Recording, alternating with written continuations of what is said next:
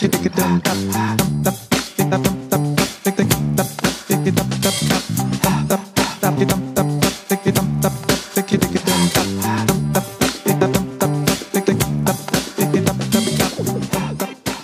sont selon vous les solutions pour faire progresser l'égalité homme-femme et lutter contre les inégalités de genre? J'ai posé cette question à ChatGPT, oui vous savez, la fameuse intelligence artificielle, et voici cinq exemples de mesures qui peuvent être mises en place selon cette fameuse intelligence artificielle. Tout d'abord, premier exemple, euh, il nous a dit bah, il faut parler de législation et de politique publique pour refléter l'égalité entre les hommes et les femmes et interdire les discriminations fondées sur le genre. Deuxième exemple, éducation et sensibilisation sur l'importance de l'égalité entre hommes et femmes dans les écoles et les universités.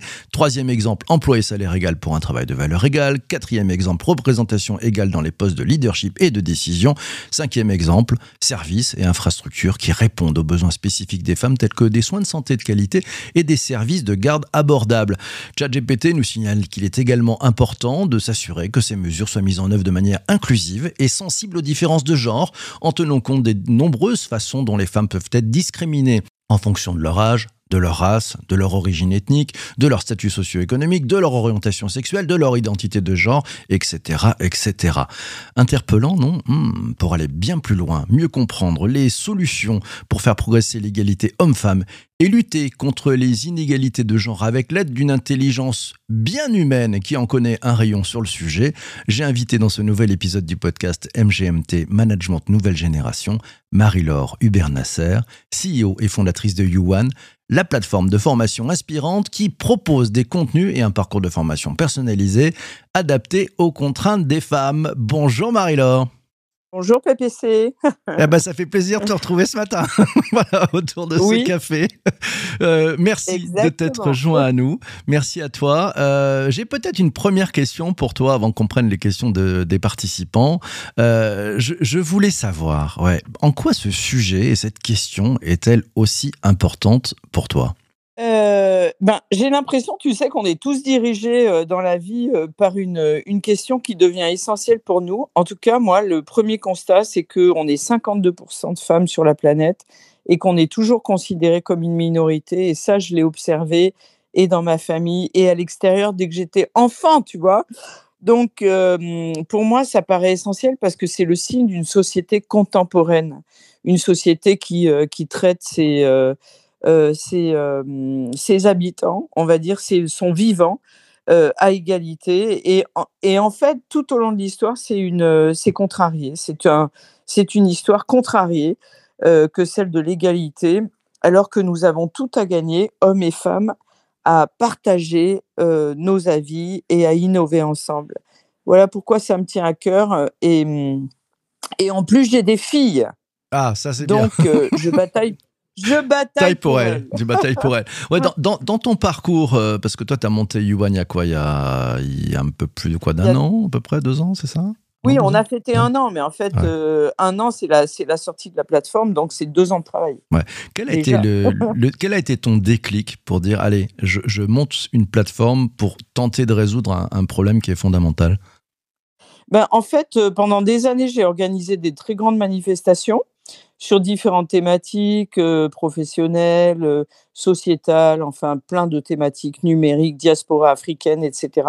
Et à chaque fois, je voyais les femmes qui venaient d'abord pour repérer des rôles modèles, ce qui était hyper important pour elles, ensuite pour, pour s'inspirer, apprendre, et elles racontaient tout le temps les mêmes histoires, quel que soit leur niveau, avec des femmes très très haut dans la hiérarchie de leur boîte ou des femmes avec des, des boulots d'employés plus simples, elles avaient toutes les mêmes problèmes, c'est-à-dire de confiance, de management, de leadership, euh, beaucoup de, de, questions sur lesquelles on se retrouvait toutes. Et à un moment, je me suis dit, mais on n'y arrivera jamais en fait. C'est-à-dire, c'est pas parce qu'on crée des événements qui durent deux jours par an qu'on va y arriver. Donc, il faut que les femmes aient accès un savoir particulier et il faut que ça soit d'autres femmes et hommes aussi, parce qu'il y a des hommes très engagés dans l'égalité, qui leur transmettent ces savoirs. Et voilà comment c'est né en fait. C'était, euh, on va dire que c'était l'école des femmes du, du 21e siècle.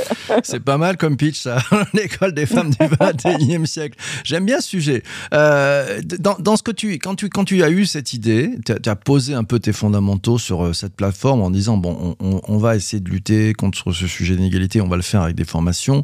Euh, tout de suite, qu'est-ce qui t'est venu à l'esprit? Tu t'es dit on va le faire, mais voilà comment je vois la façon de le faire pour que ça fonctionne. Qu'est-ce qui t'est passé par la tête? Alors moi, ce qui était évident pour moi, c'est qu'il devait y avoir de la transmission, c'est-à-dire qu'on sortait du Covid où on avait tous fait des, des MOOC, des webinaires et un tas de choses comme ça. Et moi, je voulais que ça soit la transmission d'une expérience. Je me disais, en fait, tu vois, ce que les stagiaires, les alternants viennent chercher auprès de nous, c'est qu'on leur transmette des choses. Ben là, on va faire la même chose. Donc, on va demander à Mercedes Serra, on va demander à des femmes qui sont reconnues dans, leur, euh, dans l'environnement euh, de l'égalité de venir euh, parler de leur expérience et transmettre tout ce qu'elles savent et tout ce qu'elles ont appris tout au long de leur carrière. Donc, ça, c'était pour ma part. Et après, mes associés qui sont plus jeunes et qui sont vraiment câblés numériques, c'était de le faire à grande échelle, en fait. C'était comment on pouvait permettre aux entreprises d'accéder à une formation qui soit à la fois, comment dire, simple pour tout le monde et en même temps spécifique pour chacune. Donc voilà, ça c'était vraiment nos, nos, trois grandes choses, euh, nos trois grands axes, piliers, on va dire. Et après, il y avait un axe supplémentaire qui était, il faut que les femmes puissent s'exercer, il faut qu'elles puissent lire et creuser des sujets si c'est nécessaire. Et s'il y a un souci, il faut qu'elles puissent être coachées et accompagnées. Et après, il faut qu'il y ait une entrée pour toutes les femmes, c'est-à-dire qu'elles aient le moyen, quel que soit leur niveau, quelle que soit leur origine, d'accéder à cette plateforme, en tout cas à une partie des contenus, de façon pas chère et simple. Mmh. Voilà, ça c'était vraiment les grandes idées. Puis c'est assez marrant parce que ça n'a pas bougé en fait. On est resté sur notre axe une fois qu'on avait posé ces pierres-là et on a, on a continué à creuser, voilà, mais sans, euh, sans pivoter, tu vois, et, chercher des, équilibres différents. Parce qu'on savait que ça, c'était, euh, ça correspondait à la réalité des besoins, quoi. Et c'est ce qui nous revient, en fait. Mmh. Euh, pour, pour, faire progresser tout le monde, j'ai compris, à la fois hommes et femmes, hein, par, cette, par ce partage d'expérience, quels sont les, grands thèmes qui sont abordés sur ta plateforme pour, pour donner finalement une ouverture aussi à celles et ceux qui nous écoutent dans MGMT, Management Nouvelle Génération? Alors, les premiers, les premiers c'est la confiance en soi. Bon, ça a l'air d'être une porte ouverte que j'enfonce, mais pas du tout, en fait. C'est assez extraordinaire parce que on a une masterclass, par exemple, avec une femme très importante qui s'appelle Soumia Malembaum et qui est euh, présidente de la CCI de Paris et à la tête d'une grosse boîte du numérique, enfin dans le top management. Et elle, elle nous parle du syndrome de l'imposture. Et euh, d'ailleurs, il y a des femmes et des hommes qui en parlent de ce syndrome. Donc, euh, on peut l'avoir à très haut niveau et y travailler, c'est intéressant. Mais il y a aussi euh, management, leadership, réseau. Les réseaux, c'est un vrai problème pour les femmes. Pour les hommes, c'est assez naturel de par leur éducation.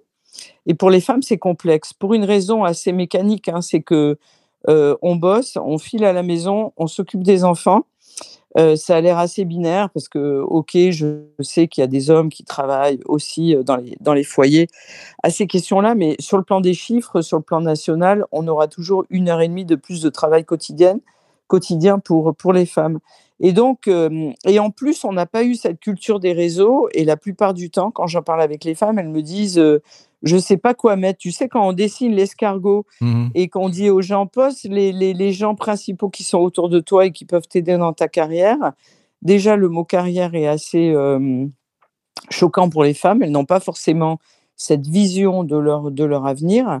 Et, et, ça leur fait du bien de poser ce mot et de se dire, tiens, je vais réfléchir dans ce sens-là. Et en même temps, bah, j'ai pas de réseau. Donc, on, travaille aussi sur ces questions et sur les questions d'équilibre, vie personnelle, vie professionnelle. Tu sais qu'il y a énormément de gens en burn-out aujourd'hui. Mmh. Euh, et, donc, on travaille spécifiquement sur ces questions, avec aussi des questions de santé, parce qu'aujourd'hui, on commence à en parler. Tu vois, une femme qui part en congé mater ou qui revient après avoir accouché, ou une femme qui a de l'endométriose, ou une femme qui a un cancer du sein, il y en a une sur sept qui en aura un. Ou une femme qui est aidante, parce que dans les aidants, tu sais, des, familles malades, il y a 57% de, des femmes. Et toutes ces, toutes ces choses de la vie qui sont vraiment des sujets dont on commence à parler, tu vois, de moi, quand j'ai commencé ma carrière, tu risquais pas qu'on parle des règles douloureuses. Et pourtant, euh, c'est un sujet qui peut être massif en entreprise parce que pendant trois jours, tu peux avoir des, des personnes qui sont hors course quoi et qui vont et qui vont super mal. Donc toutes ces questions on les on les aborde sur la plateforme ainsi que des questions de communication, de gestion des conflits, de prise de parole en public, euh, de gestion de réunion. Ça a l'air simple comme ça, mais euh, c'est des choses qui nécessitent, tu vois, prendre la parole en public, c'est pas donné à tout le monde. Et si tu n'as pas eu de formation, bah souvent, tu as des, des, femmes très intelligentes autour de la table, aussi intelligentes que les hommes qui sont, qui sont avec elles et qui n'osent jamais donner leur avis, prendre la parole, expliquer ce qu'elles ont à dire. Donc, euh, on va, tu vois, on va pousser toutes ces techniques-là et en même temps aborder tous les sujets qui peuvent être lourds pour, euh, pour les femmes, qui peuvent les aider à se déployer et qui peuvent comprendre, qui peuvent aider aussi les managers.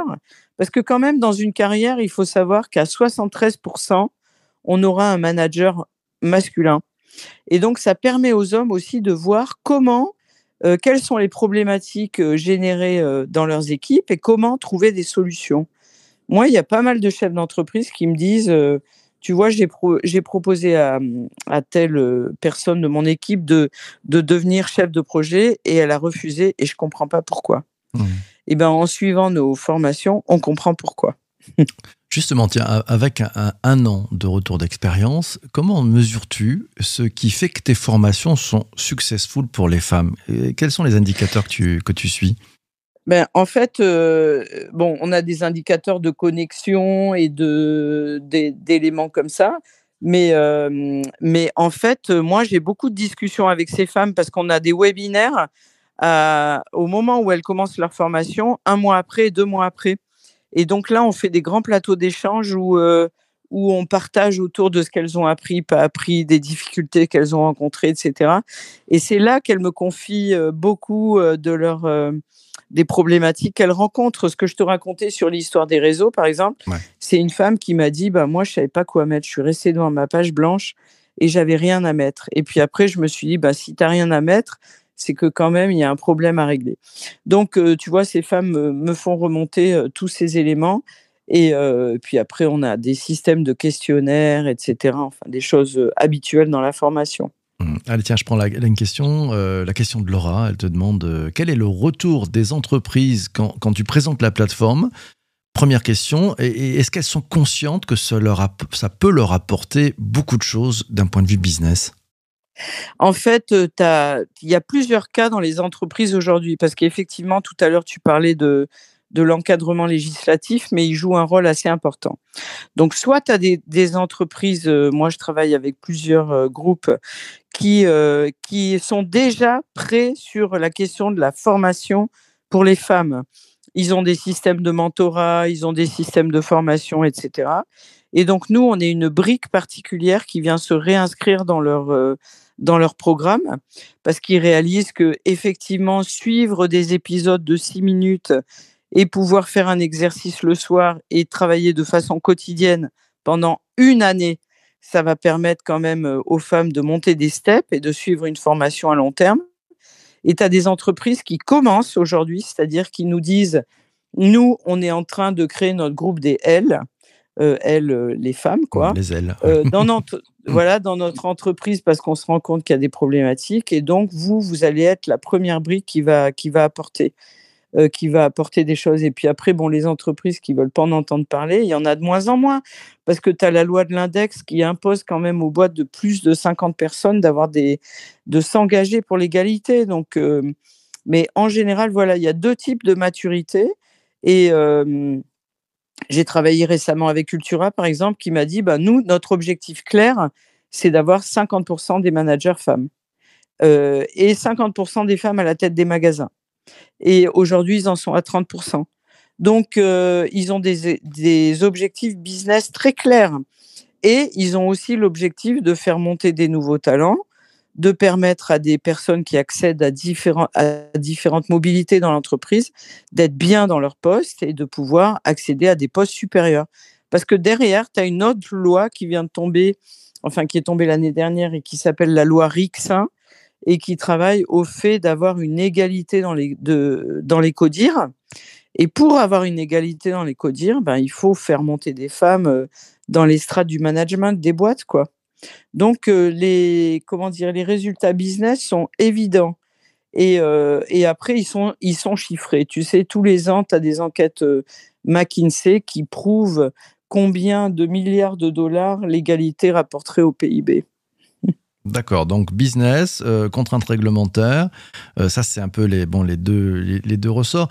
Tu, parmi dans les entreprises que tu, que tu rencontres, euh, le, ça y est, c'est cranté, ils se rendent compte de cette, de cette urgence d'accélérer ou pas encore? Ben, Voilà, c'est un peu à deux vitesses. C'est-à-dire que pour certains, c'est une évidence, faut y aller. Et donc, il y a une réelle préoccupation des sujets. Et pour d'autres, ils savent euh, qu'il y a quelque chose qui est franchement en train de bouger, qu'il faut qu'ils rentrent dans la danse. Mais souvent, les patrons me disent, c'est un sujet, mais je ne sais pas comment y aller. Après, c'est vrai que plus les groupes sont importants et plus c'est euh, quelque chose qui est rentré dans, leur, euh, dans leurs organisations qui est une évidence. Et à telle enseigne d'ailleurs que, tu sais, on crée des postes, inclusion, RSE, etc. Et dans, dans, tous ces nouveaux postes, l'égalité est, est, vraiment un élément euh, important. Puis après, très franchement, on peut pas dire qu'on est un pays contemporain quand tu, quand tu regardes les chiffres et les classements. Mmh. Enfin, il y a un moment où il faut vraiment agir. Et dans les entreprises, le fait de la mixité, l'égalité, ça apporte de l'intelligence. C'est sûr que quand on pense tous pareil, ça va plus vite. Mais dès qu'on pense différemment, eh bien, ça apporte à la, aux, projets qui sont travaillés. Ouais, c'est un richesse. Tiens, je, prends le commentaire de, de, Zuber qui était un peu à côté du sujet du jour, mais qui dit bon, est-ce que le combat des femmes pour l'égalité est pas finalement assez proche du, combat aussi, euh, qui est celui d'intégration de, des personnes qui euh, souffrent de handicap en entreprise, qui est aussi un, grand challenge hein, dans, dans, dans l'entreprise? Oui, oui, mais bien sûr, c'est des, des combats égalité, inclusion, mixité, c'est des, des, combats qui vont dans le même sens. C'est-à-dire comment toute la représentation de la société doit intégrer les entreprises pour apporter de l'intelligence. De l'intelligence pour l'entreprise et pour les résultats, et de l'intelligence pour notre nation, en fait. Mmh. Quand, quand, tu euh, rencontres un, chef d'entreprise, euh, quelle est la, question que tu aimerais lui poser justement sur ces sujets-là? Bah déjà, tu sais, rencontrer des chefs d'entreprise, c'est, ça prend du temps. Hein, je vais te dire, avant de rentrer dans, dans, son bureau, il faut vraiment qu'on ait eu pas mal d'échanges. Et généralement, c'est parce qu'ils sont, c'est parce qu'ils sont intéressés. Il y a un chef d'entreprise qui m'a qui m'a dit il y a pas longtemps, moi, c'était un sujet qui m'effleurait pas.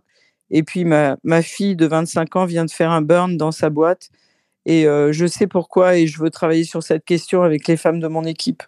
Donc, ce que j'ai envie de leur poser, ben, c'est comment ils peuvent nous aider à y arriver.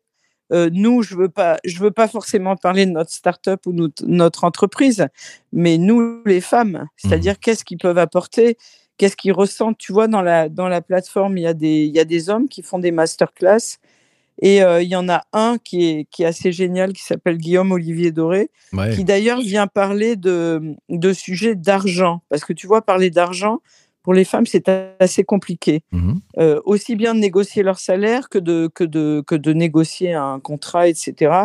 Il faut être éduqué pour parler d'argent, c'est pas évident. Et, euh, et, lui, en fait, il est profondément féministe et engagé pour les femmes. Mais il l'explique parce que sa mère était une des premières banquières de France.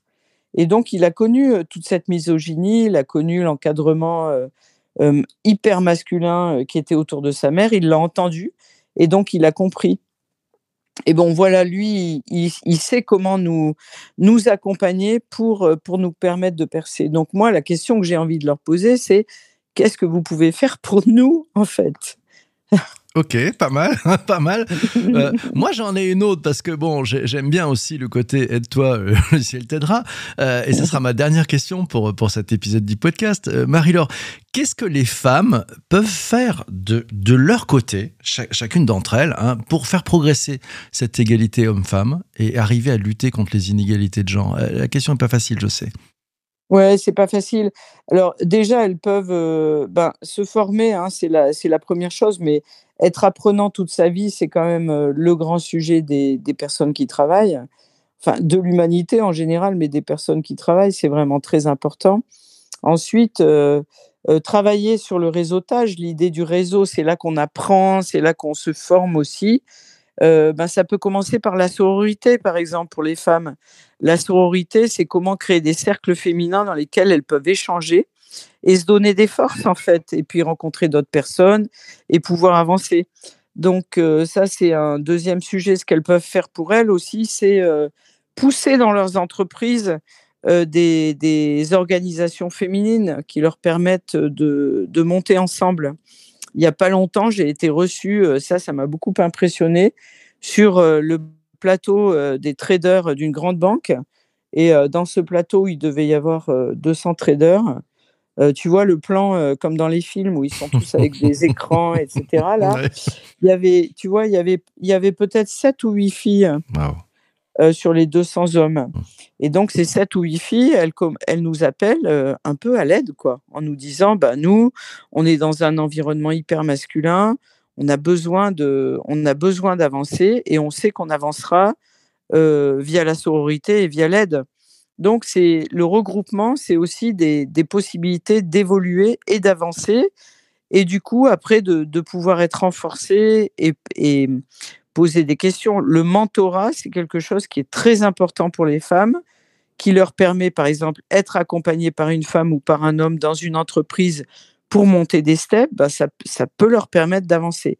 Et ensuite, ce qui est important, c'est tout ce qui est rôle modèle et ça, ça vous concerne, vous aussi, les journalistes, les médias, c'est-à-dire comment faire monter en puissance des femmes, heu, qui peuvent être des modèles pour les plus jeunes femmes. Tu vois? C'est, Ouais, ouais, par exemple, toi, si je te demande de me citer, heu, 10 grands chefs d'entreprise masculins, heu, tu vas le faire, aisément et si je te dis pareil pour les femmes, bon encore toi, tu as cette culture parce que tu y travailles, régulièrement, mais là, pour la société en général, ça devient très dur et pour nous les femmes, hem, avoir des rôles modèles, pouvoir se référer à certaines personnalités, ben, c'est vraiment utile. Aujourd'hui, quand tu dis aux gens, heu: «Parlez-moi de femmes extraordinaires», ils te disent, heu, Simone Veil, et puis voilà, on reste un peu calé là, on 2-2-2-3 autres femmes, Christine Lagarde et cetera. Tu vois? Mais ça vient pas automatiquement de citer des femmes chefs d'entreprise. Même si aujourd'hui, il y a des jeunes femmes d'entreprise, heu, qui qui ont vraiment bien réussi, heu et donc nous, heu, pour nous aider, il faut qu'on puisse avoir ces rôles modèles et qu'on puisse se dire: «Ben, demain, je veux être comme elle». Magnifique. Mille merci à toi, Marie-Laure, d'être passée dans cet épisode du podcast MGMT Management Nouvelle Génération. Un grand merci. Eh ben, merci à vous. Eh ben, merci à vous tous d'avoir été présents aussi pendant cet épisode. Merci à toi d'avoir écouté cet épisode jusqu'ici. Euh, tu sais ce qu'il te reste à faire parce que tu es arrivé jusque-là. Si tu veux partager, il y a un petit bouton de partage sur ton application de podcast. C'est très très simple. Ouais, tu peux partager. Et puis si jamais tu es sur Apple Podcast, euh, on, on, va aller, on fait la piste aux étoiles. Tu nous mets 5 étoiles, un chouette commentaire. Et puis on se retrouve très très vite pour un prochain épisode de MGMT Management Nouvelle Génération. Et surtout d'ici là, d'ici là, ne lâche rien. Ah, ciao, ciao, ciao.